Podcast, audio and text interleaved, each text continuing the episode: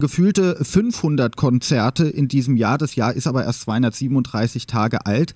Wissen Sie eigentlich noch, in welcher Stadt äh, welcher Tag ist und wie und wann Sie auftreten oder ist das alles schon so ein bisschen äh, nah an durch den Wind? Also ich würde einen Schritt weiter gehen. Eigentlich ist es gar nicht mehr so wichtig, wo man aufwacht. Es ist viel wichtiger, wie fühlt man sich, gibt es gutes Frühstück oder gibt es interessantes Abendessen, wird man interessante Leute treffen werden die Instrumente noch so klingen, wie sie gestern klingen. Also man hat eine, eigentlich ein sehr ausgeprägtes Kurzzeitgedächtnis.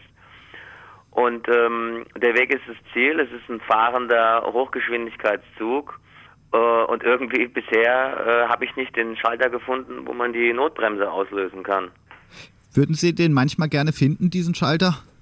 Nee, eigentlich nicht. Also ich, ich denke, Musiker, die unter Burnout-Syndrom leiden irgendwann oder die sagen, ich kann nicht mehr oder wir müssen aussteigen oder so, da läuft irgendwas schief. Ich glaube, der Rock'n'Roll, der gute alte klassische Rock'n'Roll ist ja eine ganz unspektakuläre, bodenständige Angelegenheit. Und wenn man nicht aus diesem Holz geschnitzt ist, was immer das heißen mag, dann muss man echt was anderes machen. Und irgendwie macht mir das Ganze unglaublich viel Spaß. Ich finde, es ist auch ein wirkliches Geschenk, eine Bereicherung, die Möglichkeit zu haben, international so weit verzweigt äh, arbeiten zu können. Es ist auch die beste Lebensschule. Also ich habe das weder auf der Universität noch in der Schule noch äh, anderweitig so direkt erfahren. Einfach viele, viele Möglichkeiten selber auszuprobieren und natürlich auch zu lernen und äh, sich zu entwickeln oder auch mal auf die Nase zu fliegen und so. Also das Musikgeschäft äh, in Verknüpfung mit vielen Konzerten, Spielen und Reisen ist schon äh, eine sehr spannende Angelegenheit. Man darf es nicht so ernst nehmen, man darf sich nicht so ernst nehmen dabei, aber man muss schön die Bodenhaftung behalten und dann kann man das eigentlich noch machen bis 97,5 und drei Minuten. Sie hatten sie eben selber angesprochen, dieser äh, musikalische Burnout. Wie verhindert man das? Wo ist da irgendwie also, es, denke, das Geheimrezept? Gibt, ich denke, es gibt keine Waage. Es gibt auch kein wohltemperiertes Tagesempfinden, sondern es gibt die Stunden und Tage und Monate, die sind unglaublich stressig und hektisch.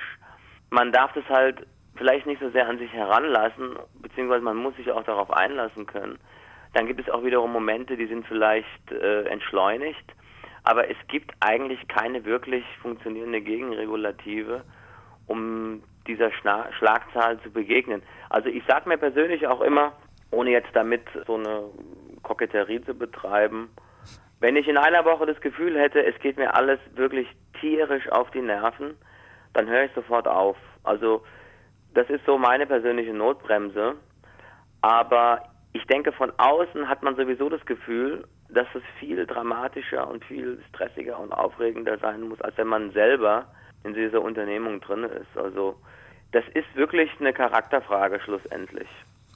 Was würden Sie denn machen, wenn Sie nicht weltweit auf den Bühnen stehen würden? Straßenbahnfahrer, Polizist? Nein, ich, also ich denke, ähm, ein Polizist könnte ich nicht sein. Ich würde mich sehr schwer tun, ähm, Menschen zu maßregeln oder zu bestrafen. Und keine, äh, keine Hip-Hop-Zigaretten mehr rauchen zu dürfen? Ich habe noch nie geraucht. Ach so. also ich denke, was für mich wichtig ist in diesem kurzen und doch sehr spannenden Leben, was man führt, wir leben ja in einer Zeit, wo es also einen rasanten Verfall des guten Geschmacks gibt. Natürlich ist guter Geschmack eine sehr individuelle, subjektive Sache, aber ich glaube, Künstler oder kreative Menschen sind dazu berufen, immer auf der Suche zu sein nach den schönen, wahren, guten Dingen in diesem Leben. Das ist ein weites Feld.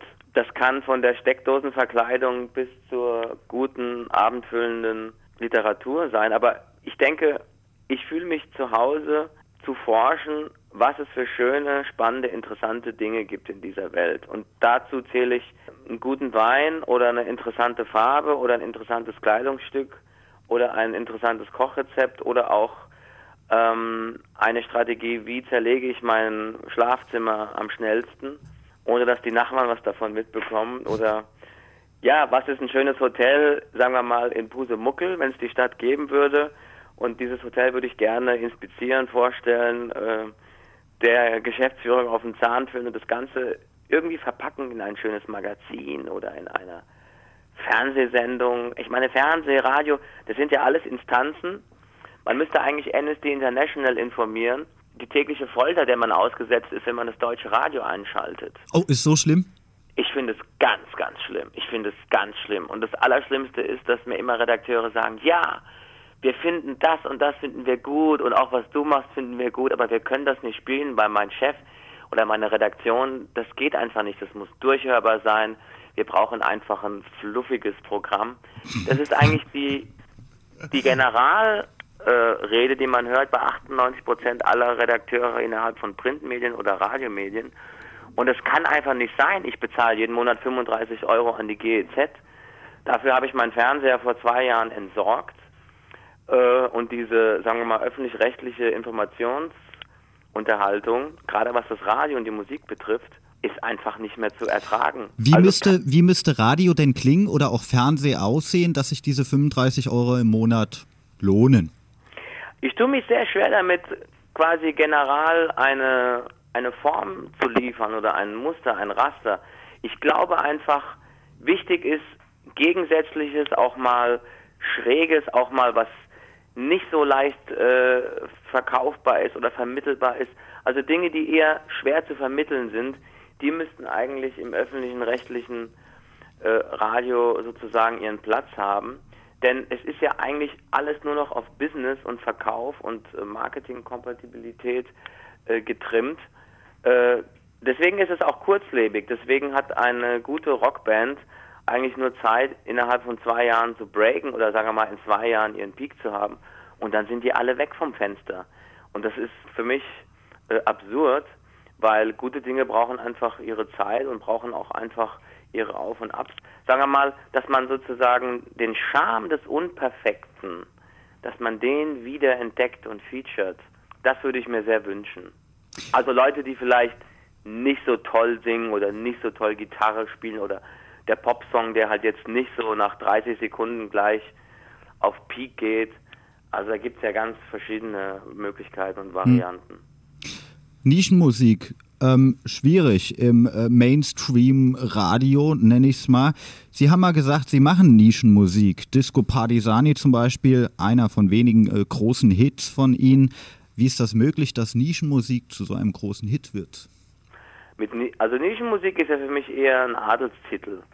Disco Partisani hat, äh, ich glaube, über 10 Millionen Treffer auf YouTube. Ja. Das ist schon ordentlich im Vergleich zu manch anderen Songs. Aber Und, weniger als Justin Bieber. Na gut, das ist halt eine andere Kategorie.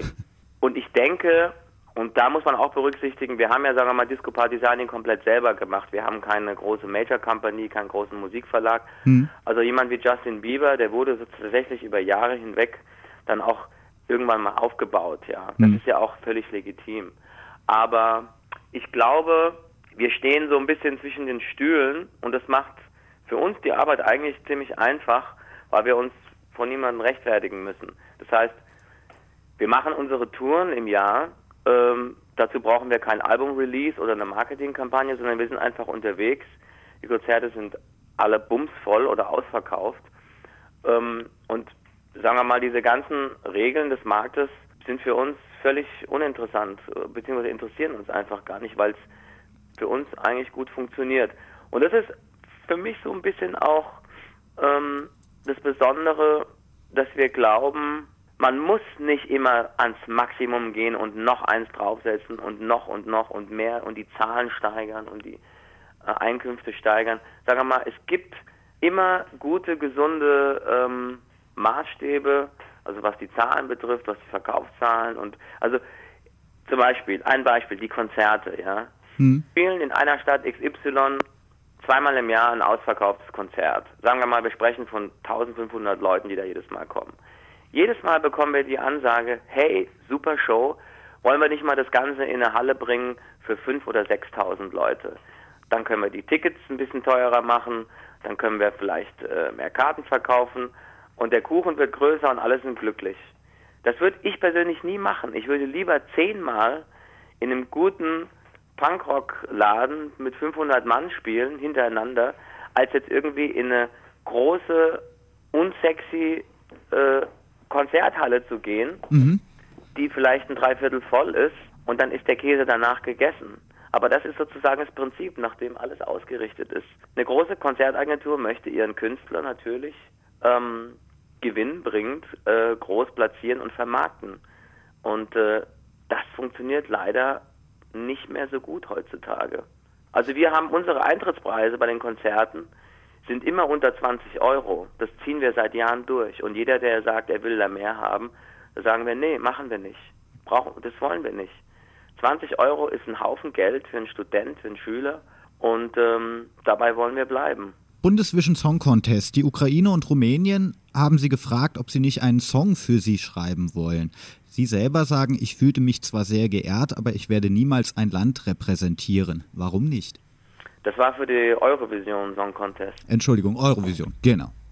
Nun ja, ich denke, es ist natürlich erstens mal, es ist ehrenhaft, wenn äh, so eine Anfrage kommt, äh, ohne Zweifel.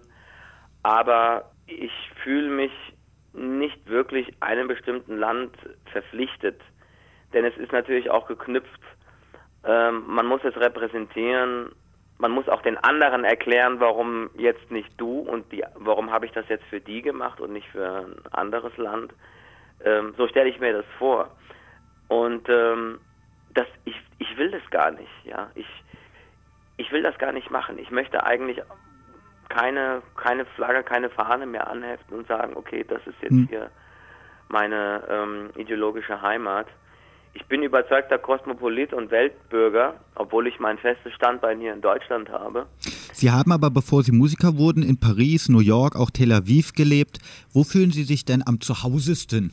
Es gibt ein Sprichwort, Home is where my home is.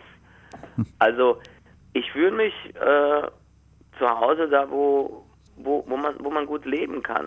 Ja? Das heißt aber nicht, ich sage jetzt im Moment, Frankfurt ist für mich mal wieder so eine sehr sympathische Spiel- und Standbein geworden. Frankfurt am Main, Frankfurt am Meer. Nicht unbedingt die super sexy Stadt, wenn man es mal im Bundesvergleich betrachtet. Ich weiß, ich beerdigt sein möchte ich hier nicht, aber es ist so für mich erstmal eine gute Plattform. Das kann sich aber in zwei Wochen wieder ändern. Und diese Freiheit, ähm, die behalte ich mich. Also ich, ich, ich entdecke die Welt nicht über Facebook oder übers Internet, sondern ich muss quasi aktiv irgendwo sein. Morgen werde ich quasi nach Frankreich fahren äh, übers Wochenende. Wir spielen zwei Shows in Frankreich, einmal im Süden und im Südwesten. Und äh, vielleicht bleibe ich ein paar Tage länger. Das wird sicher auch wieder interessant sein.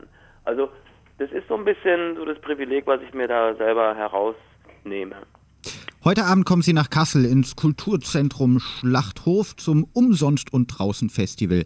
Kassel findet ja auch gerade die größte Kunstausstellung der Welt statt. Interessieren Sie sich für zeitgenössische Kunst? Absolut. Ich bin in den letzten 20 Jahren immer auf die Dokumenta gegangen.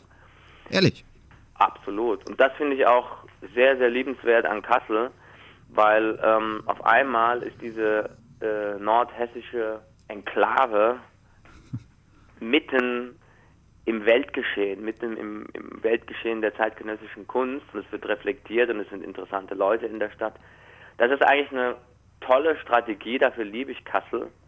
Ich gehe dann auch immer hoch auf den Herkules, Wilhelmshöhe. Mhm. Das finde ich ein ganz mystischer, dramatischer Ort. Also ich meine, ähm, es ist absolut eine Reise wert, wenn man das macht. Und ich, ich freue mich auch, dass wir dieses Konzert machen heute. Vor allen Dingen, danach gibt es ja auch noch eine Party. Und ich hoffe, dass das alles aus den Nähten platzen wird. Und ähm, naja, also was soll ich sagen? Es gibt nichts Gutes, außer man tut es. Zum Schluss noch. Ähm, gehen wir nochmal in die Weltpolitik. Pussy Riot, was kann man als Künstler vielleicht da politisch tun? Nun ja, man kann als Künstler bzw. als äh, Individuum kaum wirklich was bewegen oder unternehmen. Es ist auch immer eine Frage, wie ich als Musiker mich für die Politik instrumentalisieren lasse. Das passiert ja immer sehr oft.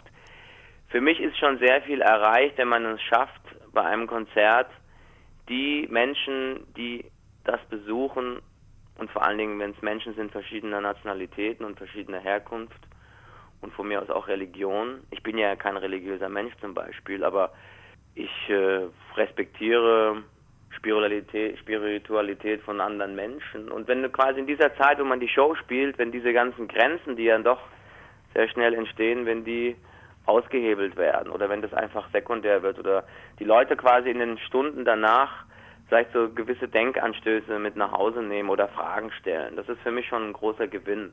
Natürlich spiele ich auch viele Shows äh, in Osteuropa. Ich war jetzt auch gerade in der Ukraine wieder und auch in Russland und in Rumänien und äh, in Ungarn und beobachte eigentlich mit einer gewissen Beunruhigung, dass sich diese Länder, die einst befreit wurden von innen heraus und äh, demokratisch wurden, dass diese Länder sich im Moment so ein bisschen wieder rückwärts bewegen. Das hat verschiedene Gründe. Es ist schwer von außen da auch, sagen wir mal, wirklich ein Rezept zu erstellen, was man besser machen konnte, könnte.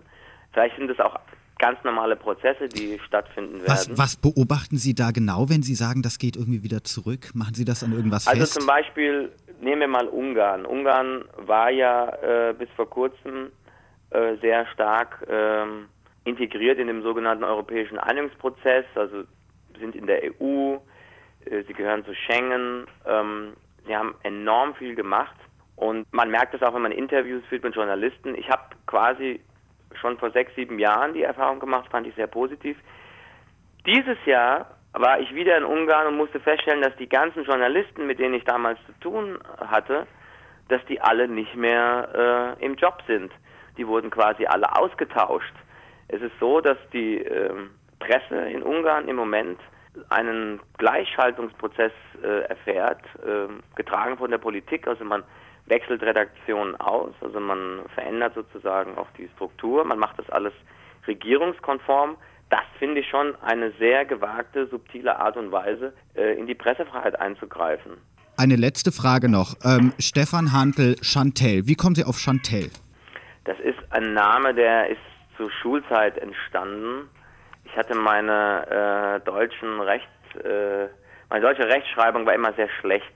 Ich habe meine Aufsätze geschrieben, die waren zwar sehr äh, unterhaltsam, aber äh, naja, irgendwann ist dieser Punkt zwischen dem S und dem H, also zwischen diesem S-Hantel, so bei meiner Unterschrift, der Punkt ist irgendwann mal auf der Strecke geblieben. Ich weiß nicht wie und wo, die fingen auf einmal an, mich alle Chantel zu nennen. Ich fand das doof, total, ja. Ähm und dann ist daraus irgendwie so der Künstlerlame entstanden im Laufe der Jahre. Was ich jetzt schon wieder äh, eigentlich ganz wunderbar finde, weil es ist so eine, es ist so ein alter Ego, so eine zweite Persönlichkeit, die sich da entwickelt.